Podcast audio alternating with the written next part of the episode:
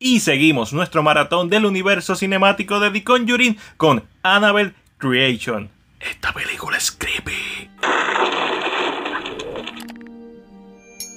Dirigida por David F. Sandberg, mejor conocido por el cortometraje y película de Lights Out y por la duología de Shazam tenemos Annabelle Creation, precuela de Annabelle 2014 y a la fecha cronológicamente la segunda película dentro del universo cinemático de The Conjuring, ya que sus eventos principales se desarrollan en 1955. La película nos muestra la trágica historia de los creadores de la muñeca y cómo un demonio se atachó a ella. Spanglish 101. Vemos cómo los creadores de la muñeca perdieron a su hija Annabelle de 7 años en un accidente y cómo un grupo de huérfanas acompañadas de una hermana, de una monja, van a esta casa tras el cierre de su orfanato y pues una de ellas libera la muñeca inadvertidamente liberando el demonio que está atachado a ella. Sin lugar a dudas esta película es mejor que Annabelle 2014 y objetivamente es mejor que Dinom. Eso no significa que no tenga tropos, ni clichés, ni estupideces de las películas de horror.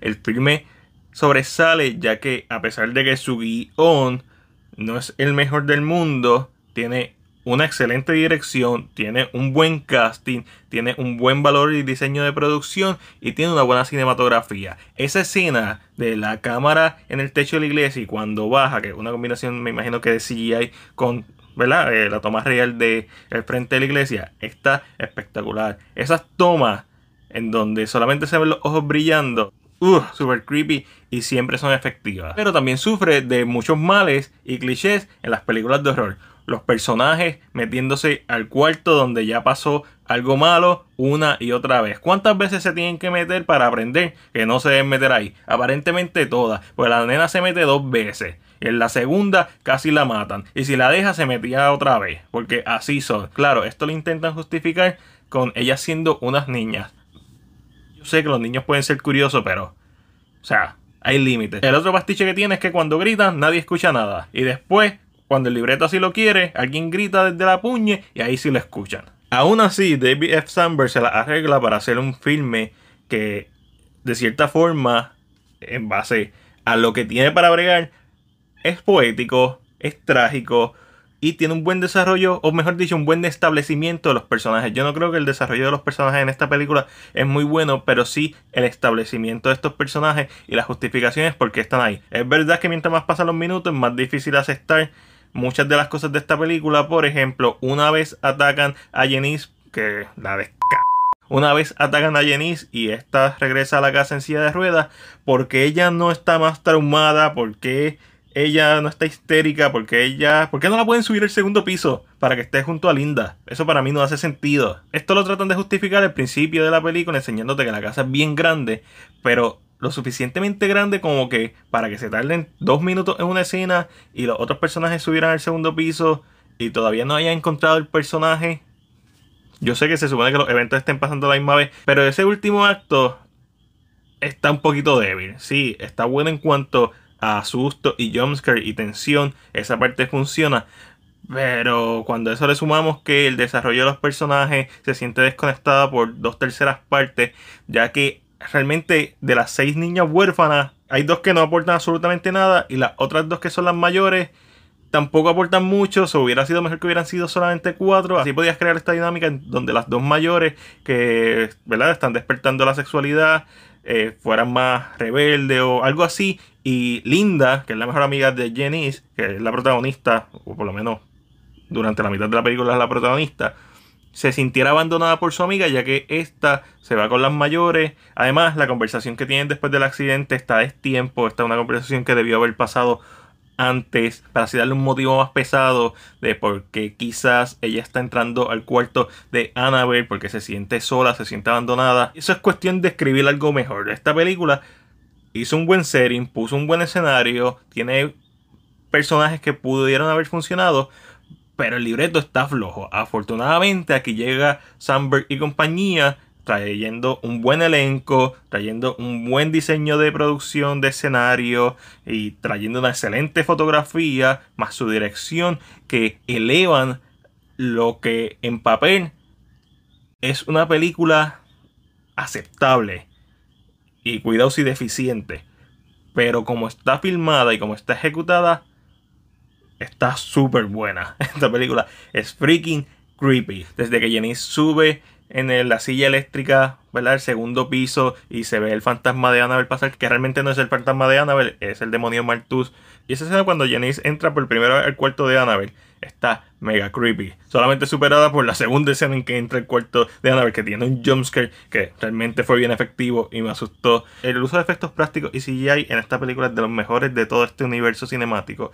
Como cuando Esther está contando la historia de cómo Annabelle la muñeca fue poseída por el demonio. Está mega creepy. Sale la madre los ojos brillando en la oscuridad. Sale la madre los niños metiéndose en lugares donde no se tienen que meter. Pero incluso las jóvenes que son más adultas están contándose historias debajo de la sábana y el demonio los ataca ahí. La película es creepy, es mega creepy. Cuando está debajo de la escalera linda y cuando está Annabelle detrás de ella y se ven los ojos arriba y de momento se lleva la muñeca. Uff, uff. Y entonces también tenemos cuando, si no me equivoco, Janice que está viendo la foto de Annabelle, la humana, con la muñeca y cuando la foto se queda en sombra le brillan los ojos. Mega freaking creepy. Cuando Linda por alguna razón no cierra la puerta del cuarto y se queda con la pistola de juguete disparándole a la nada y de momento el, ¿verdad? el cordón se aguanta y empieza a subir, empieza a subir y se escucha los pasos corriendo. Oh my god. Y después cuando ella se esconde, ¿verdad? En, la litera arriba, que queda frente a la puerta, siguió sin cerrar la puerta. ¿Por qué?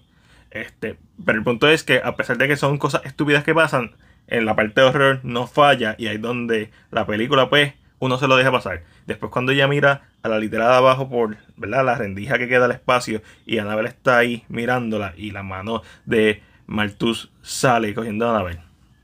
Freaking creepy. Cuando se entra por segunda vez el cuarto y Linda entra y le pega con la pistola de juguete a Annabelle. Que empezando, Annabelle no estaba en la cama. Está en la cama y Linda le pega con la pelota y después la está mirando.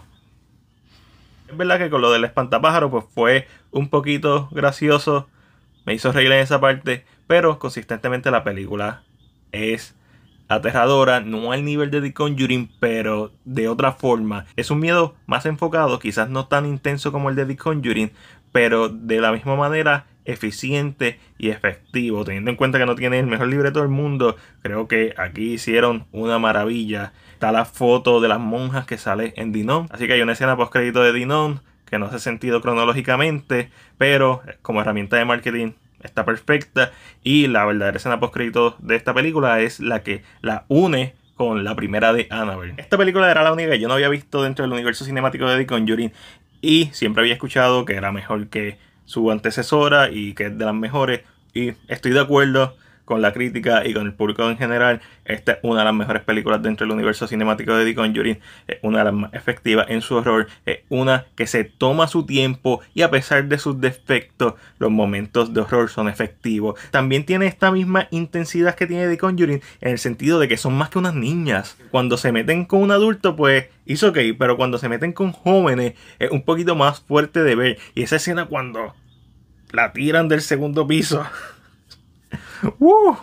Hay muchos tropos y muchos clichés y muchas cosas que no hacen sentido cuando te pones a analizarla profundamente. Pero si simplemente la ves como una película más de horror, esta es una de las mejores dentro del universo cinemático de The Conjuring. Y es por eso que entre lo bueno, lo malo y lo ok, yo le voy a dar a Annabelle Creation una B menos. Hasta ahora, aunque Dinon es un guilty pleasure, claramente Annabelle Creation es la mejor película entre las dos y por mucho mejor que Annabelle. Pero antes de hablar de Annabelle y hacer esa reseña, tengo que hacer la reseña de The 2. Así que si no te la quieres perder, recuerda suscribirte a nuestro canal de YouTube y darle a la campana de notificaciones para que no te pierdas ese y más videos que vamos a tener del universo cinemático de The Conjuring. Mientras tanto, este fue Mac de CinePR y será hasta la próxima.